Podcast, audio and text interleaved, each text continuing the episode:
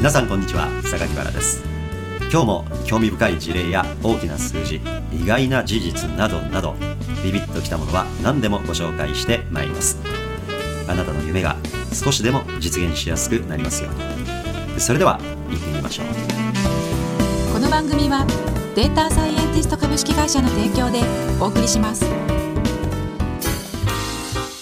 アートショーがあったんですよ、はい。ロスからほど近いところにサンタモニカって街があるんですよ、はい。い、わゆる絵描きのプロの方々がねそこに自分の絵を出品できるっていうはい。展示会があってで私の母がはい。画家やってるもんですから、うん。母もそこに絵を出品したんですよね。びっくりしたことが一つあるんですよ。日本でもそういう絵の展示会ってあるんですよ。はい。例えば上野の森美術館とか、六本木のね、はい。美術館とか、まあ、至る所でそうやって絵を描くのが上手い方々がうん。自分の絵を出品されたりするじゃないですか、ロスのねはい。サンタモニカのね会場はね飛行機の今使ってない格納庫をはい。開放して、えー。まあ、展示場にしてるわけですよ、はい。サンタモニカ空港っていうのかな、うん。でねめっちゃ広いです。ジェット機の格納庫ですからめっちゃでっかいんですけどはい。まあ、そこでアーティストの人数でいうとどれぐらいなんでしょうね。あれ100人ぐらいいるのかな、はいはいはい。100ブースぐらいあるわけですよ。へで1ブースあたりりね要ははい。1アーティストあたりはい。絵をね10枚から20枚ぐらい飾ってんのかそなんな多いんですね。そうなんですよ。私の母はちょっと大きめの絵だったので、はい。えー、と7枚ぐらい飾ってたんですけどね、うんう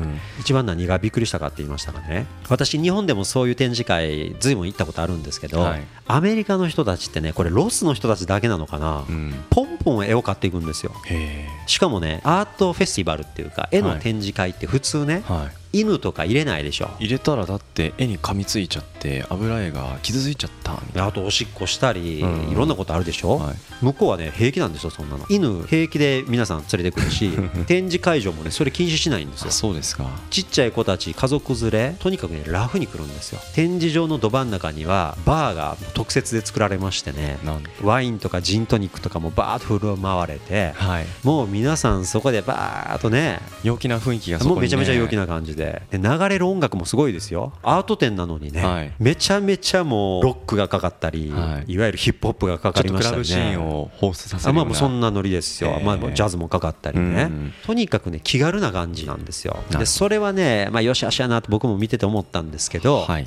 何よりもねそのラフやからいろんな人来るんですね、はい。気に入った絵をポンポンポンポン買っていくんですよはあ目の前で。びっくりしたのはねまあこんな絵売れんのかなと思うような絵もね、はい。500ドルとか600ドルとか中にはね、うん。3200ドルとかで値付けされて要は日本円で言うと、えー。はい。30万40万50万の絵でもね、はい。ポンポン売れていくんですよ。あれは母もびっくりしてましたね、はい。あのいろんなところで今まで出してきてるから、本人は慣れてるんですよ。それでもやっぱロスのね、はい。それはねもうみんな結構ラフにポンポン絵買っていくからすごいね言ってましたね。なるほど。骸骨の絵とかねあんな日本で絶対売れないですよ。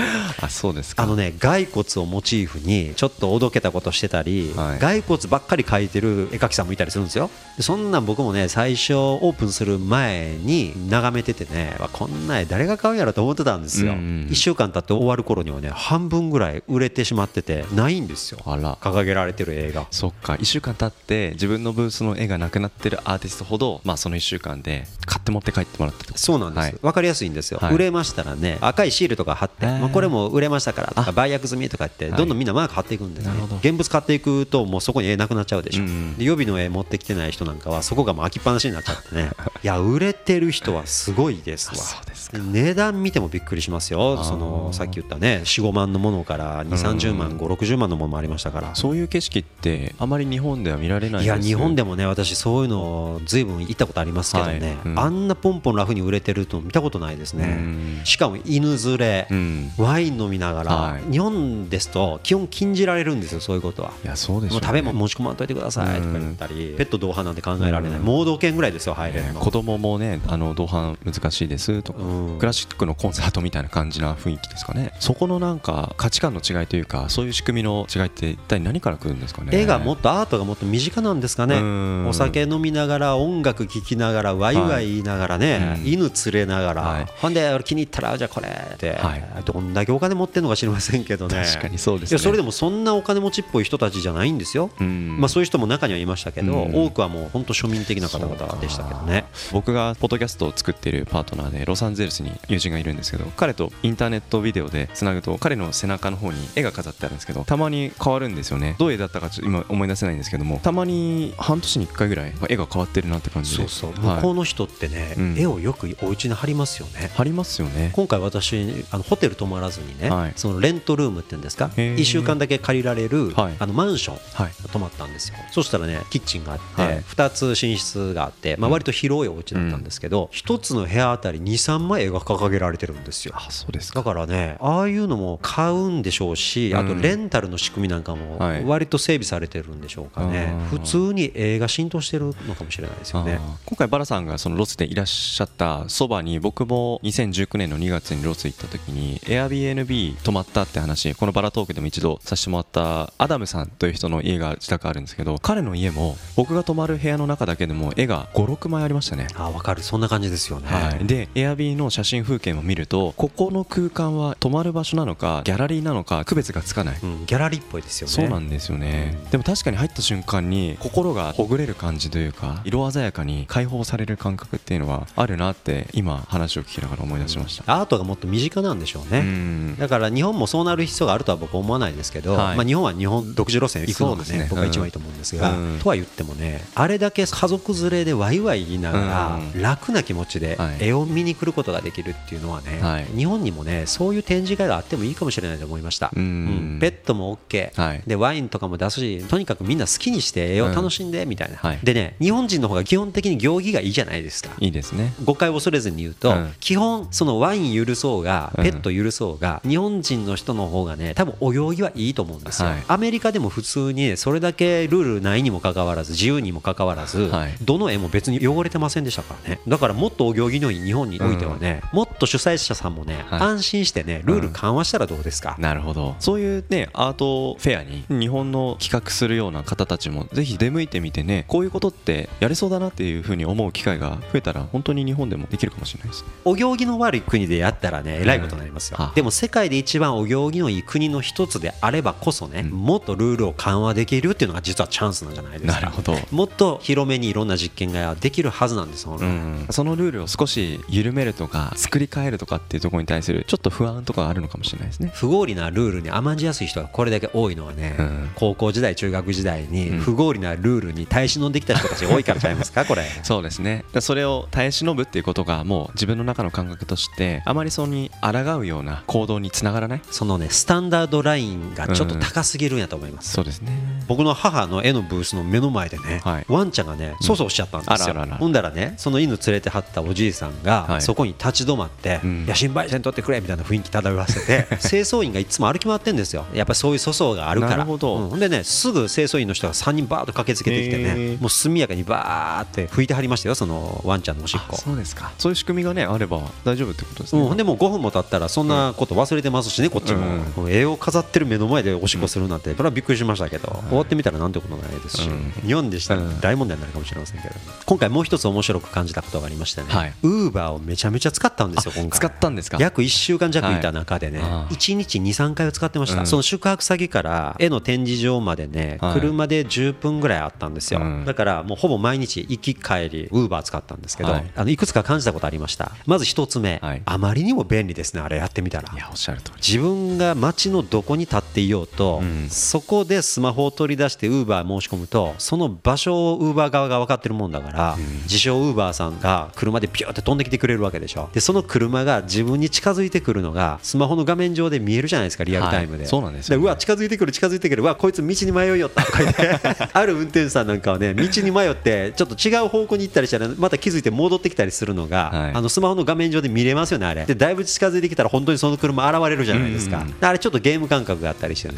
ね。便利なサービスやなってやっぱ改めて感じましたね、はい。使うごとにそれを思いました。もう行く場所に制限がなくなりますよね。そうですね、うん。あとね車に乗った後、うん。まあ日本だったらタクシー支払いしなきゃいけないことはい。いまだに多いでしょ、う。ん。ウーバーってそれ必要ないじゃないですか、うん。もうスマホで申し込んだ時点でクレジットカード決済完了してるからそうですね。もう乗ったら、はい。あとはついて車から出るだけで済みますでしょ、はい。それが心理的に楽やなって思いました。ね。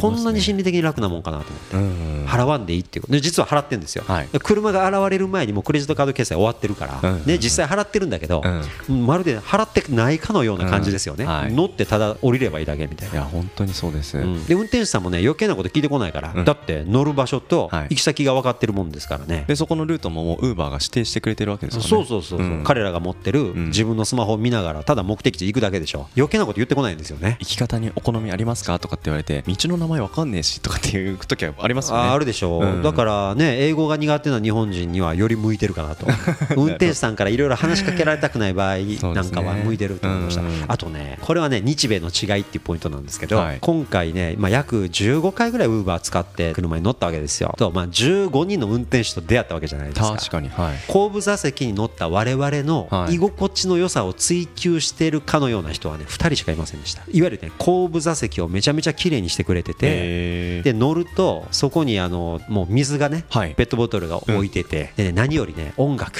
後部座席に乗りますと、うん。頭の後ろからガンガン音が鳴り響くと居心地悪いでしょ？そうですね。でもね9割方はね、はい。もう自分の好きな曲を大音量でかけてる人なんですよ。これはロスだからそうなのかもしれません、うん。大概はヒップホップでうん。大音量でうん。後ろに乗ってたら結構きつい、居心地が悪い、うん、あだけど運転手さんは好きな曲なんでしょうね。半分ぐらいの運転手さんはね、うん。もう自分の好きな曲かけてるもんですから、うん。一緒に歌ったりリズム取ったり 露骨にするんですよなるほど。あれ日本では絶対ありえないですありえねないですね。日本だとある程度やっぱり乗る人の居心地の良さを優先的に考える人多いでしょう、うん。まあ音量をちょっと気遣ったり、はい。まあ中にはねどんな曲がお好みですかとかいう人も出てくるかもしれません、うん。今後ね。なるほど。もうちょっとそのウーバーみたいなサービスが増えてくると、まあ向こうの人はマイベースですわ。なるほどな。それはやっぱり車をピックアップすることとか行き場所にすぐ行けることとか決済がないことの快適さと空間での居心地の良さ天秤かけると最後降りた時にどっちの方が印象的に残るんですか？やっぱりねその運転手さんのうん。好きにされてる空間ってね、はい。最初は物珍しくていいですけどね、はい。向こうが全くこちらを気遣ってないなっていうやつはね結構ダメージありますよ、あ居心地悪いです基本的には、うん。じゃあ降りた時にちょっとなんかざわざわした感じで。そうですね。あまりもうこっちを気にしてない感じ、うん。だからこそウーバーをずっとやってんのか、うん。そうプロ意識がないのか分かりませんよ。あウーバーって降りた時にドライバーさんに対する評価って求められます？よあれね、私ね、はい。思いましたね、ウーバーってそのサービス受け終わった後、はい。そのドライバーさんの雰囲気どうでした？かとか言って、うん。星つけられるように画面がボンと出てくるじゃない出ですか。てきますね、うん。あの星が5つ並んでてね、うんもうワンタップするだけで3つ星なのか4つ星なのか5つ星なのかやるでしょ。あれね基本めんどくさいから、うん。ろくろく考えずにもうね4つぐらいにしとくんです大体。へー。だからよっぽどねムカついた時ぐらいですよ、はい。1つ星にしたり2つ星にしたりするのは。僕ね考えたらねその15回のうちね本当に真剣にその星考えてつけたこと1回もなかった。本当ですか？もう早くその画面消してあのとっとと自分の本来のスマホの使い方に戻りたいもんですからね。もうその画面を消したいがためにもう適当にややこしくないとこタップするイメージ。5にするのはでも心理的に咎めるんですよ、うん。パーフェクトじゃなかったなって思いがどっかであるから、はい。だから大体星3か星4ぐらいのとこでその画面をとにかく閉じる。なるほど。そっち優先でしたねでもね冷静に今思うのはね、はい。ほとんどのドライバーがね星1つか2つですよ僕的にあ本当にちゃんとつけるんだったら。それはちゃんと運んでくれたしそんな失礼があったわけじゃないけど、うん。居心地が悪い。なるほど。日本のまともなタクシー運転手さんのレベルから比べたらね、比べ物にならないですよ。なるほどですね、うん。僕も2月行った時にウーバー使いました。そしてあともう一つリフトっていうもう一個のその配車サービスがあるんですよね。両方使ったんですけど結構リフトを使ったんですよ。でリフトはそのレーティングがもちろん求められるしレーティングした後に何をもう一回出てくるかっていうとそのレーティングをつけた理由を教えてくれっていうふうに言ってくるんですよ。その理由はスピードなのか時間の厳守なのか空間なのかコミュニケーションなのかとかって言ってくるんですね。5をつけると良かった理由をポジティブな理由としてあの選択させられるんです。2とか3とか低いレーティングを星でつけると何が悪かったんですか？ちょっと早すぎましたか？とかコミュニケーションがすごく殺伐としすぎてましたか？とかレーティングごとに理由をちゃんと分析しようとするそういうアプリに設計されてるんですね。なるほど。でバラさんがそのウーバーを15回使ってほとんどのドライバーさんがあんまりいい印象じゃなかったっていうことと僕のそのリフトを僕も多分15回ぐらい使ったんですけどリフトの中でドライバーの顔結構覚えてるんですよ。あの1人あの朝6時半にエアビーのアダムさんの家から LAX そのロサンゼルス国際空港に最後帰る時に乗せてくれたおばちゃんはもうでっかいフォードのバンに乗ってすごい体のちっちゃい方なんですけどもう一丁前に運転してで入ったらすごいフレンドリーに話をしてくれて僕に彼女がネットフリックスのおすすめの動画とかも教えてくれてすごい楽しい経験だったなと思って一緒に最後写真も撮ったりしてありがとうねって言って息子がすごい日本のこと好きで将来行きたいって言ってるんだよねとかそういうフレンドリーな時間とかを結構覚えてるんですよ。でリフトを使った理由ってなんか毎回心地いい方いるなでも、ウーバーってちょっとがさつな方が多いなって印象を持ってたんですけど実はそういうレーティングの付け方でドライバーのその配車の角度とかをもしかしたら変えてるかもしれない。なるほど。そういうロジックが仮説ですけどもリフトにあってウーバーにはないかもしれない。で感覚的にだから3人ぐらい覚えてるんですよね。サンフランシスコに行った時にはゲートブリッジってありましたよね。赤い。あの橋からある美術館に行こうとした時に乗せてくれた方はモンゴル人だったんですよ。モンゴルから10年ぐらい前にサンフランシスコに来てまた転職したからそのタイミングでお金が少し稼ぎたいからリフトもやりながらやってるんだよねって話を僕にお話をしてくれたこととかも覚えてますしなんかドライバーの顔を覚えてるって日本のタクシーだったら絶対ないんですよね。でもリフトだったらあったな。でも同じロスでもウーバーとリフトで違うなって思って僕も3回ぐらいウーバーを使ったんですけど確かにそのガサツな感じと丁寧な感じ直感ですけどね。それっはい。て最後にそのフィードバック、はい。評価をより厳密に詳しく聞いてくる方のアプリケーションなのか、はい。もう一発で簡単にしか聞いてこないアプリなのかによって、い、いわゆる自動車運転側も、はい。こう刺激を受け方が変わるんですかねもしかしたら。れないですね。例えばそのフィードバックを厳密にやられる方は、はい。ドライバーさんたちもちょっと気持ちが引き締まりやすいのか、うんうんうん。そういうはい感じになるのか、このフィードバックが多分ドライバーのレベルに影響するんですかね、するとやっぱり仕事を持つ回数要は同じエリアに3人ドライバーいてでバラさんが今車を要請してます、はい。どの人にその配車をマッチングするかって決めるのってそのサービス側じゃないですか、うん。その角度をサービス運営者として A さん B さん C さん A さんが一番過去の評価が高い。で C さんあんまり高くない。C さんをバラさんのドライバーにアサインするとバラさんはいいドライブ時間を体験できない可能性がある。その結果二度とこの配車サービスを使わない可能性があるっていうことは多分望んでないと思うんですよね、うん。だとしたらやっぱり A さんだし評価のいい人だしそういう意味で言うとドライバーさんも自分の仕事をより多くこの配車サービスの中で獲得するにはいい評価を持った方がいいっていうふうに思う仕組みが結果としてカスタマーサービスにつながってるのかもしれないなっていうふうに勝手な想像も半分入ってます。あーなるほどですね、うん。でも確実に違うのは5スターつけるだけじゃなかったっていう。レーティングに応じてその理由を求めてきた。もしかするとそのことは乗っている乗客に対する評価もドライバーからされてるかもしれないその可能性ありますよね、うん。いわゆるドライバーさん側もお客さんを評価してるわけでしょうからね,、はいそうですね。うん。そこのヒアリングもそのアプリケーションの方がウうん。ーバーより徹底している可能性はもちろんあるわけですよね、うん。するとドライバーさんもはい。そのお客さんにサービスを提供したいかどうかを事前にうん。決められやすくなるわけですよね。かもしれないですね、うん。なんか変なお客さんやったら行きたくないわ、はい。そうそうそうそう。とか言って。うん、よほどのことない限り乗客の方に悪い評価ってつけないですけど逆に悪い評価ついてたらうん。ちょっとなんか怖いなってなるかもしれないですよね。アプリケーションの設計によって、はい。その利用者をうん。選別することになるっていうことですよね。この番組はデータサイエンティスト株式会社の提供でお送りしました。